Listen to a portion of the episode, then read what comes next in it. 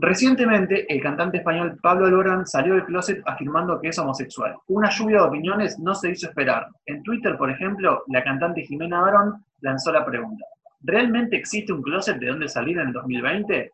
¿Encierra algún sentido salir del armario en pleno siglo XXI? ¿Quién está moralmente habilitado para definir los plazos y oportunidades legítimas para salir o no al armario? ¿Qué es lo que estoy haciendo cuando salgo del closet? Esto no es un podcast. Esto. Esto Esto no es un podcast. Esto no es no un es un podcast. podcast.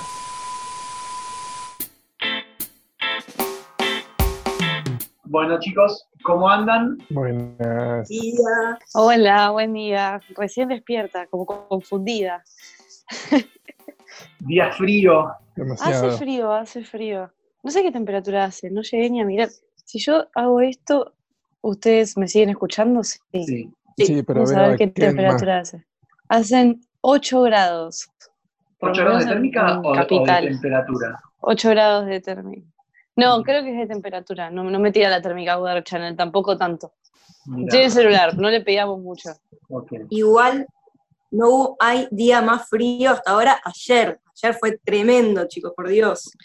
Ayer me desperté tan congelada que tu- encima yo no tengo calefacción en mi casa, estaba, eh, creí que moriría, creí que moriría congelada.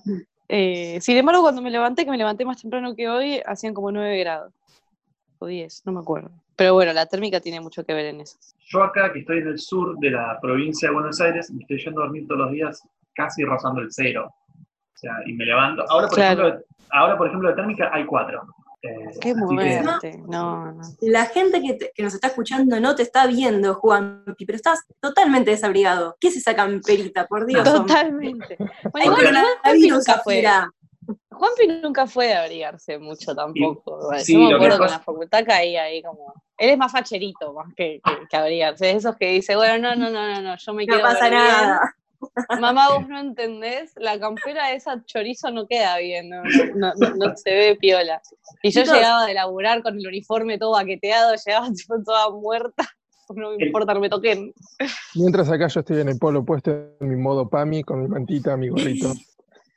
Y Sí. conste que Juanpi es el más grande de este grupo. Sí. Ahora todos los demás sí, como unos sí. viejos cagados de frío. pero, todo mal. A mí, no, ¿sabes me- a mí no se te ocurra, no se te ocurra decirme como vieja porque yo estoy con un enterito del oro. Así que yo estoy pasando Hermoso. esto como una Hermoso, niña. me encanta. ¿Cuántos años tenés, Juanpi? Puede decir. Acabo de cumplir hace poco. Se van a asombrar. quiero creer que se van a asombrar. Si me dicen, sí, tenés razón, pareces eso, es una cagada. Acabo de cumplir 41 años, chicos. No me lo imaginaba, yo no ya me lo sabía esperaba. porque venía haciendo la cuenta. Pero pensé que era 40, no 41. Sí, sí, yo no lo Yo puedo no creer, me no, lo esperaba. no, no, no me hallo. Con Sí, Pablo yo- era que eras como el hermano mayor del grupo de la facultad, ¿no? Nos entregaste el diploma a algunos, pues ya está. Sí, igual no me hallo, o sea, digo, digo un número que, que no, no, no me identifico ni en pedo. Yo qué sé, es como que también uno tiene la percepción de que cuando los padres tenían nuestra edad, es como que ya, ya tenían eh, asentada toda una familia, ¿no? Todo como algo atrás que decían, wow, es re grande. Y onda, yo cumplí 41 años y no tengo hijos, no estoy casado. Estoy prácticamente casado porque estoy hace dos años en pareja, pero es como que no sé, uno tiene tal vez otra percepción cuando es chico. También otra realidad, hoy en día la gente o no se casa o se casa más grande y tiene hijos más grandes, por lo menos en, en- en el círculo de amigos. Yo, yo me pongo a pensar, a veces me flashea en la cabeza como, no sé, me pongo a pensar y los padres, o sea, la, la generación de nuestros padres, hay muchas veces que a mi edad o a la de Belén eh, ya tenían hijos y, y- y ya tenían su propia casa. Y yo como, ¿qué? Perdón, perdón, me tengo que sentar a mirar el anime de temporada y escuchar a mis coreanos, chao. Nosotros somos de la generación que nunca vamos a tener nuestra propia Totalmente. casa, o por lo menos muy pocos, y que vamos a vivir endeudados. Y que cuando tengamos la edad de Juanpi, no vamos a decir no me siento a esta edad, voy a decir me siento 20 años No, mayor. no, no, no, no, no, déjatelo para vos eso. Yo voy a tener eternamente 18. Mira, Esa es mi, mi, seteo mental. es. Tengo 18 para ser mayor de edad, pero estar ahí como, en realidad soy un niño. Pues ya está. Yo, pienso, morir pienso morir con esa mentalidad, no, no con otra.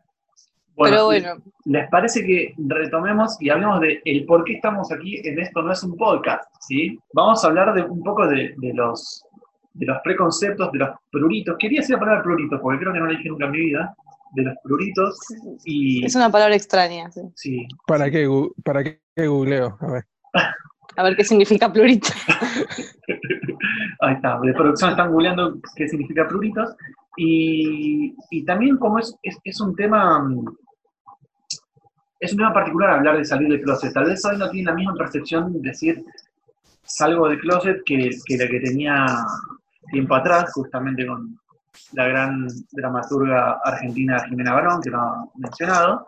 Eh, pero bueno, vamos a hablar un poco de todas las cuestiones que, que engloban al, al salir del closet, ¿no? De- dentro de lo que son distintos puntos de vista o distintos, eh, no, no sé si estadios es la palabra, pero bueno, de distintos lugares vamos a hablar un poco de eso, ¿sí? Hmm.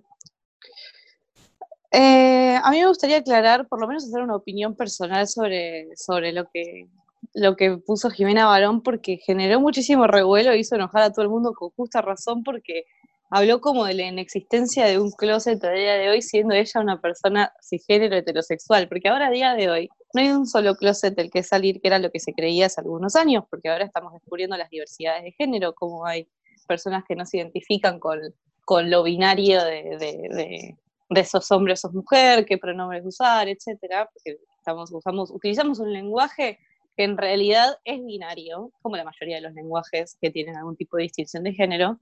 Entonces, eh, el hecho de que Jimena Barón de repente diga, ay chicos, pero ¿cómo van a salir? Como diciendo, vivan libre su sexualidad. Yo a Jimena Barón, en lo personal, le, tengo mucha idea por muchísimas cosas que, o por cómo ella se, se, se maneja con, con su público, y esto fue como el mejor ejemplo, esto fue un excelente ejemplo. Sobre todo teniendo en cuenta que todo sucedió en el, marco del mes del orgullo, en el que se trata de concientizar sobre lo que es salir del closet para toda la gente que forma parte de la comunidad LGBTIQ+. Eh, y mm, como persona bisexual que tuvo que sentarse y tener la charla con los padres, decir, sí, mamá, papá, a mí también me gustan las mujeres, no, pero me gustan las mujeres, pero también los hombres, no estoy confundida, bueno, hacer toda la charla, explicarle a mis padres que tienen casi 60 años, decirle, bueno, te cuento que en realidad esto es real, pasa así, qué sé yo. Yo estaba en el colegio, era chiquita y me gustaban nenas y me gustaban nenes siempre. Después, cuando era más grande, empecé a sentir atracción sexual por nenes, nenas, personas no binarias, transexuales, etcétera. Tipo, no importa, porque no, no, forma, algo, no forma parte de, de, de la- de algo que altere mi, mi percepción sexual sobre las personas.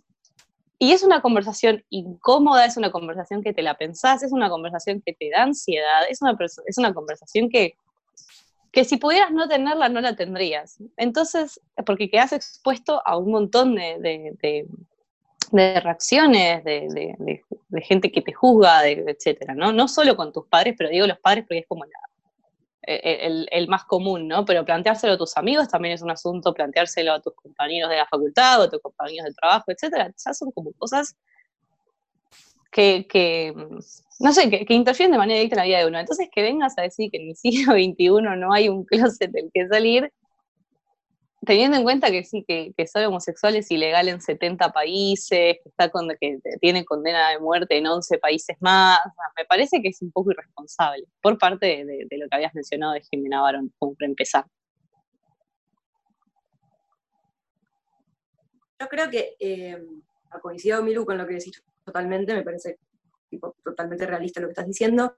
Sin embargo, me parece que no sé si el mensaje puntual que quiso dar Jimena Barón fue así o simplemente, como le pasó muchas veces, expresó muy mal con un tema muy delicado en la sociedad. Eh, yo creo que más que nada el planteo viene de por qué en el siglo XXI hay que decir, anunciar, mejor dicho, que uno sale del closet, cuando en realidad la sexualidad debería ser algo libre, en donde cada uno puede elegir para dónde apuntar o tipo, sus gustos personales. Entonces creo que el tema viene más que nada por eso, ¿no? Tipo, si es algo normal, que a una mujer le gusta una mujer, que a un hombre le gusta un hombre, que, que haya transgénero, que, que haya diversidad de género justamente. Entonces es como, ¿por qué tipo, la sociedad juzga tanto y hay que anunciarlo como si fuera algo extraño cuando debería ser algo normal? Creo que por ahí viene también el, el planteo. Pero insisto, me parece que estuvo muy mal expresado de parte de Jimena Barón, que sobre todo considerando que es una figura pública y que tiene mucha repercusión en la gente. Mm, sí, a- a- adhiero. Bien. Sí, miro decir.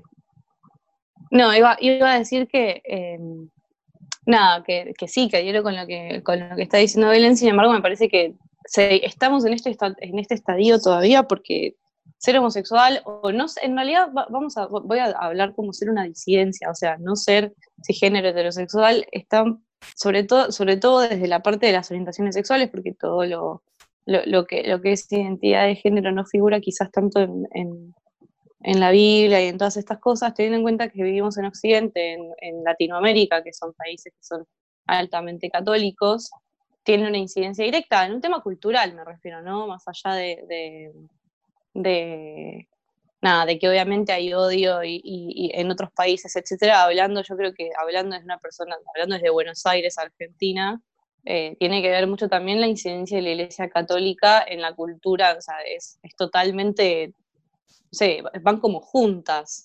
toda la incidencia de la Iglesia Católica o la influencia arraigada, como, eh, la, influencia de la Iglesia Católica con nuestras prácticas culturales. Eso tiene mucho que ver. Es que sí, eh, básicamente si nos remontamos a la antigüedad, hay que tener en cuenta que la homosexualidad existió siempre eh, y que, bueno, justamente, a ver, la, iglesia, el catolicismo puntualmente, con todo el tema de las conquistas y poner una forma de pensar, una forma tipo de pensamiento en la sociedad, como que de un día para otro agarró y dijo la homosexualidad está mal y es una enfermedad y tipo es como un pecado en realidad no, no es que es una institución, es una construcción social que, generaron en base al, ideal que tenían ellos en ese momento. Porque si vamos al grano, ¿quién dice que está mal? Es una persona, un grupo de personas que con su pensamiento de esa época comenzaron con esa idea y obviamente siendo, tipo, siendo que el catolicismo como que está en la mayoría, en la mayor parte de los países del mundo, fue también como yendo por ese lado. No sé, digo, es una opinión personal, obviamente, ¿no? Está en la mayoría de los países de Occidente y eh, sí, pero en realidad, en realidad, o sea, como, como lo dijiste, que igual está bien porque es la percepción que tenemos todos, suena como que esto de ser homosexual está mal o, está condenado por la iglesia desde siempre. Y en realidad hasta 1946 la palabra homosexual ni figuraba en la Biblia o sea, no estaba, era una palabra que, no formaba parte de la Biblia. En 1946, una de las, de las, tantas traducciones que tuvo la Biblia, pues también hay que recordar que es un libro muy viejo, que eh, fueron 12, fueron eh, cuatro testamentos elegidos totalmente al azar entre tantos que habían. Al azar o no, pero no importa, o sea, el hubo un recorte ahí importante, hay un montón de evangelios apócrifos que no figuran, se eligió los cuatro más convenientes en su momento, y en 1946 o sea, son cuatro evangelios que tuvieron 8 millones de traducciones diferentes, por ende metió mano quien quisiera, pues imagínate que en 2020 años un poco de salsa se puede meter en el asunto. Y en 1946 se decide traducir una palabra del griego antiguo que literalmente no tiene traducción, se le decide traducir a homosexual. Antes de eso, o sea, es algo muy nuevo en realidad, antes de eso la palabra homosexual no figuraba. No estoy diciendo que no lo condenara la iglesia, seguramente tenía otras maneras de condenarlo, pero no aparecía en el listado de... Eh, tenés, en Timoteo 1.10 tenés como, como una lista, como las reglas, ¿no? Cómo vas a jugar. Vos estas cosas no las tenés que hacer si no te quieres ir al infierno. Eh, que si vamos al grano, estaría, o sea, es una lista tan enorme y, tan bizarra que estaríamos todos, o sea, ya estamos todos en el infierno es como, es, una lista gigante y en esa lista aparecía esta palabra que es arsenocodita y que es una palabra del griego antiguo, entre las traducciones que se hicieron. La palabra esa significa, eh, arseno era, era lo que significa masculinidad, coita y escama, entonces era, bueno, lo que hacen los hombres en la cama, pero en realidad está puesto en un contexto de tráfico de esclavos, relaciones sexuales forzosas, o sea, es muy aleatorio, o sea, es muy border pensar, incluso que hace 2020 años alguien podía tener la cabeza tan torcida para meter en el medio de todo eso y los homosexuales. O sea, no, no, no tiene congruencia la traducción que se hizo. Entonces hay, muchas hay muchas corrientes que opinan que es taxenocoita y en realidad sí, o sea, que encima es una palabra compuesta, entonces no se sabe bien qué significa. Entonces hay mucha gente que dice que estaba relacionada con la pederastía, hay otra gente que habla de, de de lo que eran los abusos sexuales a la venta de esclavos, que son cosas que tienen más sentido en el contexto, en el momento histórico en el que fue escrita la Biblia, ¿no? Era como, estamos hablando de, la antigua Roma, y en la antigua Roma la, homosexualidad, la, homosexualidad o las prácticas homosexuales era algo normal porque tenían otra dinámica, no era tanto de me gusta un varón o me gusta eso, sino que era más un tema de, de la relación sexual per se, Eh, entonces andar, eh, o sea, me refiero a que en 1946 agarraron una palabra y dijeron, bueno, esta palabra nos conflictúa y vamos a ponerle algo que nos convenga que la gente piense que esté mal. Pum, listo, homosexual. Chao. Pero no vas a mencionar la pedofilia, o sea, no tiene sentido a eso, güey. Sí, además creo que eh, otra vez, yo no, no, defiendo el catolicismo ni nada, no soy religioso ni nada de eso, pero si vamos al caso, en la mayor parte de esos países milagros que vos mencionabas, donde es ilegal, donde es penado de muerte, no son católicos esos países. Así que tampoco creo que podemos reducir a eso. Y si lo llevamos al plano de religión, tampoco creo que la religión sea el único culpable de eso, porque, o por lo menos las religiones modernas en ese sentido, las que todavía perduran, porque si vamos al caso ahí en muchos, en muchas instancias de la historia donde la homosexualidad, tanto femenina como masculina, era mal vista. Muchos hablan de Grecia o de Roma como que eran pináculos de lugares donde se podía ser homosexual y no había ningún drama, cosa que es totalmente falsa. Para empezar, la homosexualidad femenina era completamente condenada, como todo lo que era referido a las mujeres en, en la antigua Grecia. Y en los casos donde la homosexualidad masculina era ligeramente bien vista, era en contextos donde era un hombre adulto con un joven, solamente en eso y en la instancia de mantener ese estatus de poder de que hay uno que controla y otro que es controlado. Así que me parece que tampoco se puede solamente circunscribir a que es un problema religioso. Obviamente alimentó y facilitó muchísimo, pero en un mundo donde cada vez la Iglesia Católica, o la, que es una de las más poderosas, está perdiendo más adeptos, en un mundo donde hay un montón de países que no son abiertamente ni católicos ni nada, me refiero por ejemplo a Japón, que es un país que no tiene esa religión, y claramente se ven esos niveles de opresión, hay algo más, hay otra cosa más en esta sociedad, hay otros eh, miedos, o no miedos quizás, pero sí toda esa fobia que nace y toda esa especie de repulsión que circunscribe a otras cosas también.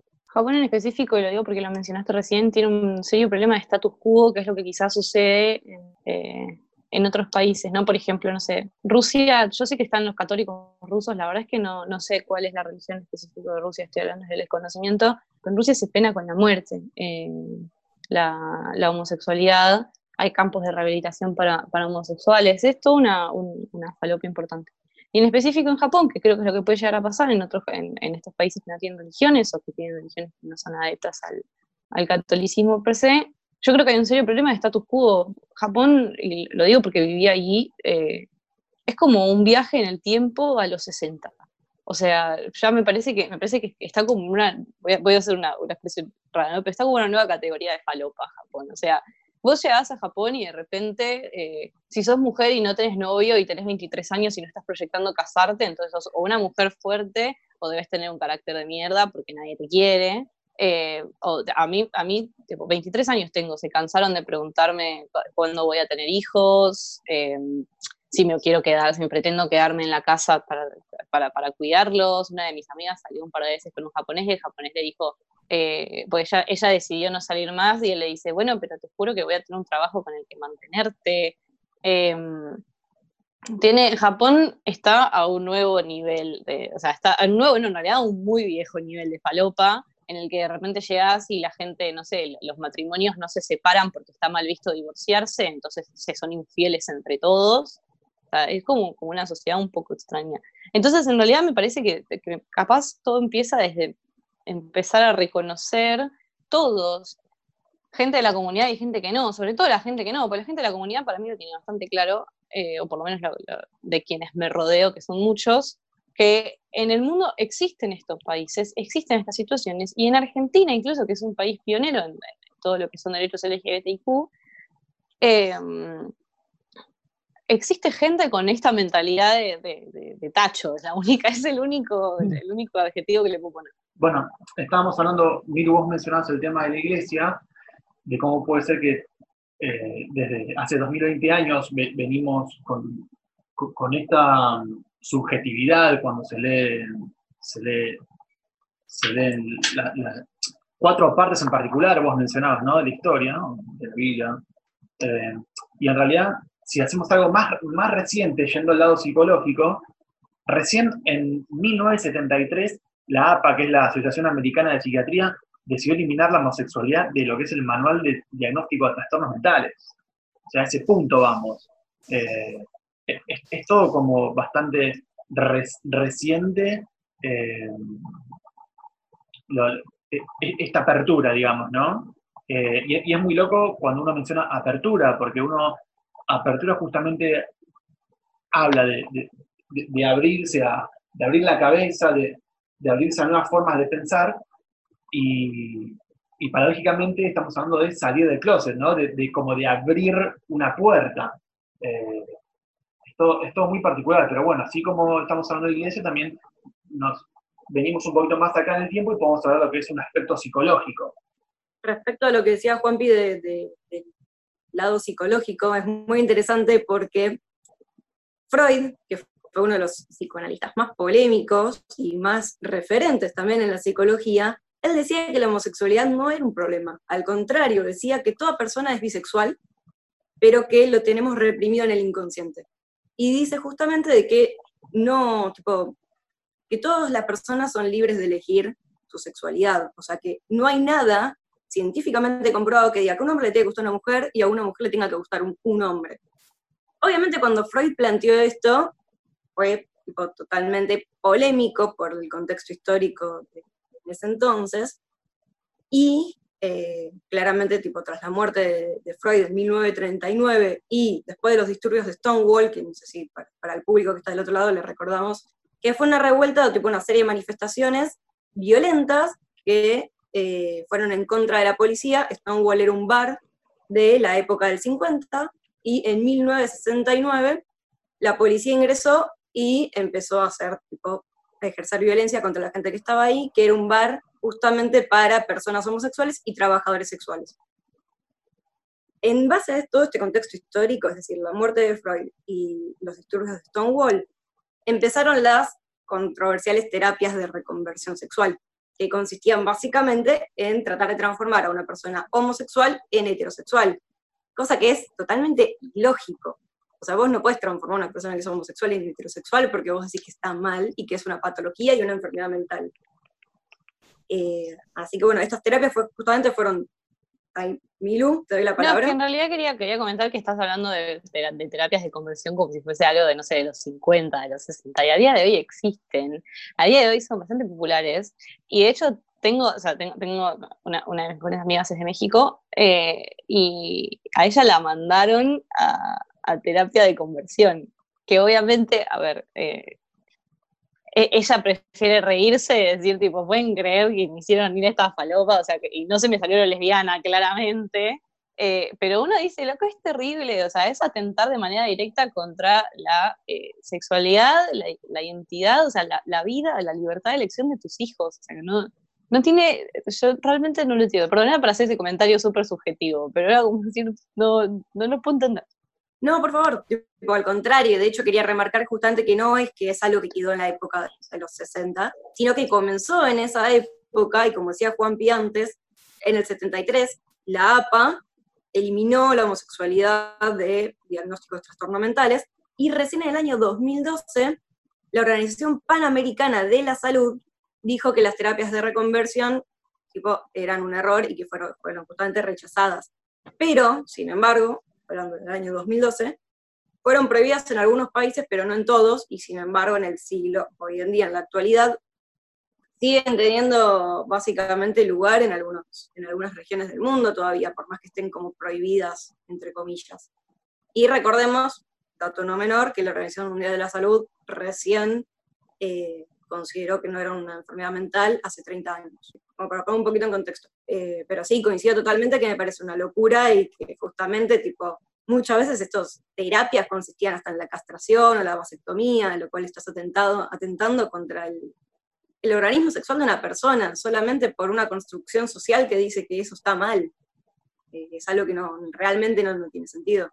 Sí, a mí, a mí cuando hablamos ahora de lo que es terapia de conversión, me suena a, la película de la naranja mecánica, la baje de cerebro mal. Sí, eh, sí, sí, sí, total. Es, increíble, un poco tal vez trayéndolo a la actualidad más reciente. Em, es, muy, es muy difícil, tal, vez sí, como mencionaban, Argentina es, uno de los países con, con la mayor apertura a este tipo de temas en, la región, digamos. Pero sin ir tan lejos, por ejemplo, yo, yo tengo amigos en Chile, ni siquiera hablando de, de temas de, preferencia sexual, que en definitiva yo creo también por otro lado, o sea, que tiene que importar a un tercero lo que hago yo con eh, puertas adentro en mi casa o, mi preferencia sexual, o sea, me parece que no, no modifican en nada lo, lo, que uno puede tal vez rendir en el trabajo, eh, ser como, como persona, como amigo, como familiar, lo que fuese. Pero bueno, iba a este caso de, de tal vez cuántos cuántos temas tabúes hay en, la región, que por ejemplo yo tengo unos amigos que viven en Chile, donde en Chile está, está prohibido amamantar en, la calle, o sea, y la gente obligatoriamente, las mujeres tienen que, usar algo para taparse, para que no se le vea eh, el, el, gusto o, o, algo o así, tipo como la mujer tiene que llegar al punto de, de sentir vergüenza estar amamantando. Eh, tal vez yo, yo hago el paralelismo con Argentina, donde tal vez ahí sí es un tema que se toma con mayor naturalidad, uno puede llegar a ver un transporte público, gente amamantando, y, entonces es como que no, sé hasta dónde llega también la apertura, la apertura mental de cada uno, porque tal vez, así como a nosotros nos parece dentro de Occidente, como siempre mencionaba Miru, nos parece una locura que haya países donde no lo, no lo aceptan, tal vez, bueno, acá nomás en Chile pasa esto con el tema de, de, de y tal vez nosotros, inclusive acá en Argentina, tenemos, tenemos ciertos, ciertos tabúes que tampoco estamos, estamos tratando y, y por eso también nos, asombramos mucho cuando de repente salta, salta Jimena Barón o quien fuese a poner el tema en discusión. Sí, Mil.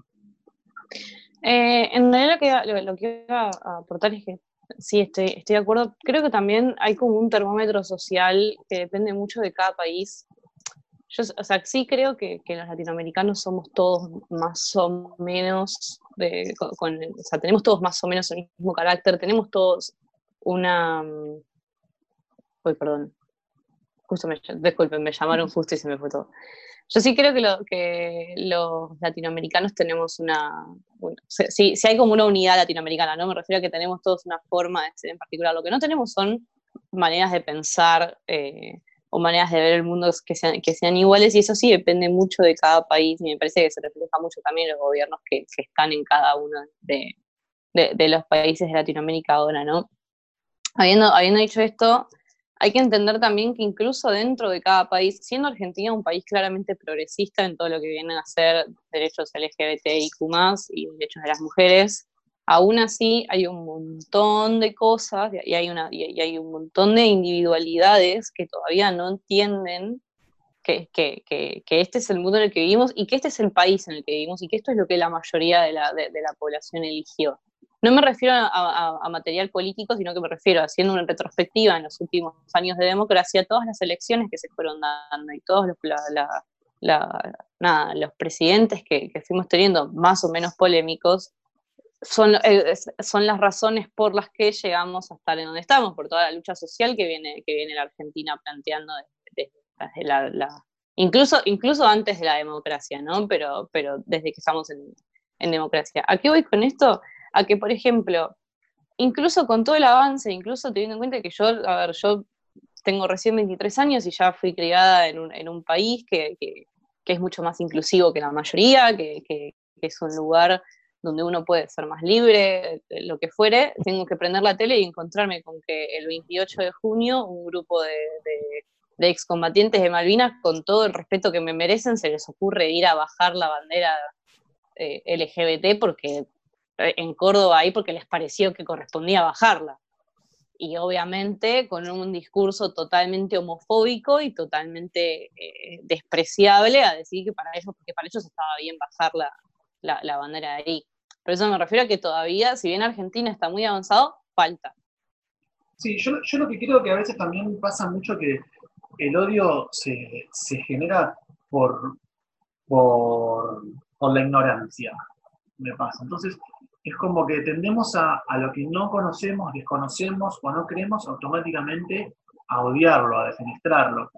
Y, y tal vez pasa con esta gente, no estoy justificando nada, pero digo, pasa con esta gente, eh, particularmente, bueno, eran excombatientes, de que toman esa actitud justamente porque no, no, no, no conocen del tema, no, no, conocen nuestra realidad y, y, en definitiva lo que muestran es que son unos ignorantes. No sé si pasa tanto por, por el miedo en este caso, porque no es miedo a algo desconocido, ¿no? el tema de la sexualidad.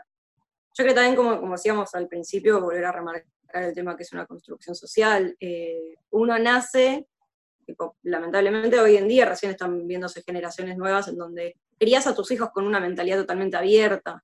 Cuando hay familias que no, obviamente depende de cada persona y cada personalidad, pero la mayoría de, nosotros nos criamos, por lo menos hasta el día de hoy, 2020, en una sociedad y en uno, tipo, ya de por sí con, la mayoría de nuestros padres que te, que te crían y tenés una sociedad todo el tiempo que te taladra la cabeza como diciendo esto está mal, esto está mal, esto está mal. Entonces uno también crece con ese pensamiento hasta que obviamente uno después va como haciendo una apertura ideológica y viendo que en realidad no está mal eso, sino que está mal la sociedad con su pensamiento. Sí, justamente coincido ahí con Belén, que es un problema que viene con diferentes escalas, porque por un lado la ignorancia obviamente es responsable. Ignorancia en el punto de no solamente desconocer, sino no querer aprender, porque por más que esta gente desconozca, vos le vas a tratar de explicar y educar en cierto punto sobre estos temas, no te va a escuchar, no te va a querer entender de todas formas. Así que viene ignorancia en ese deseo de, no aprender y, como dice Veré, en esa bajada de línea social que se va construyendo desde hace años y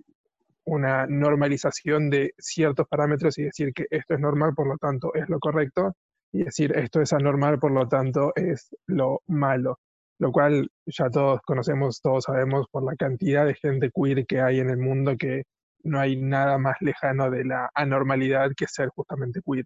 Respecto a lo que decía, yo creo que tenemos dos frentes, por lo menos en, en, Argentina, ¿no? Que es, voy a repetirlo, y soy una persona que, o sea, yo soy cristiana, no es que, no es que estoy hablando de la, de, la iglesia, no soy católica, justamente por todas estas cosas, pero no, es que estoy hablando, no, es que estoy hablando de la iglesia como por, para criticarla porque sí, ¿no? Eh, ¿Por qué hago esta aclaración? Para que nadie después venga, venga ofendido a decirme nada, pero lo que quiero decir es que uno tiene eh, educación católica, yo estuve 15 años en un colegio católico en el que obviamente no tenés ESI, o sea, no, existe la educación sexual integral en educación católica, no, no, no se toca el tema, no se habla, eh, se condena todo lo que sean prácticas homosexuales, se condena incluso la masturbación, o sea, somos, hay todo un grupo de gente que es mucha que por mucha, mucha gente de la clase media de Buenos Aires o, del resto del país van a colegios católicos eh, que por ende tienen este tipo de, de, bajadas educativas en las que obviamente se condena cualquier tipo de práctica homosexual, se condena la masturbación, no se habla de educación sexual integral, se desconocen métodos anticonceptivos, etc. Hablar de sexo es, no es casi, es un tabú en el colegio y eso es un problema. Eh, y lo otro que quería decir respecto de lo que dijo Pablo es que em, yo creo que hay una, clara, eh, yo creo que hay un corte generacional. Eh, y todo esto realmente, uno, es, un meme de internet que hay boomer, pero es un meme y no es tan meme, a eso voy. Hay, una, hay un corte generacional importantísimo en el que, por ejemplo, vos querés hablar con cualquier persona de cualquier otra generación eh, y, y te podés sentar a conversar. Vos tratás de hablar con alguien que en este momento tenga entre 50 y 65 años y no te puedes sentar a hablar, porque no les interesa aprender. Obviamente estoy generalizando, no, no, no, me interesa vengan a decirme, no, pero mi mamá sí se interesa y me pregunta. No. O sea, mi mamá también, cuando me senté y le dije, mira, mamá, soy bisexual, me dijo, bueno, ok, explícame que mi mamá tiene 60 años, pero no es la norma, no es lo que suele suceder eh, entonces hay que entender también que hay un corte generacional enorme en el que obviamente como cualquier proceso social o como cualquier proceso ideológico que está sucediendo hay una idea nueva que trata de interponerse con la idea vieja y obviamente hay gente que va a resistirse a eso porque sí, porque encima la vida a ellos no les cambia nada. Pero bueno, porque sí, porque pueden, se van a tratar de resistir. Pablo Orrego, Milagros Hermida, Belén Satulowski, Juan Pablo Tardioli. Recuerden que esto no es un podcast.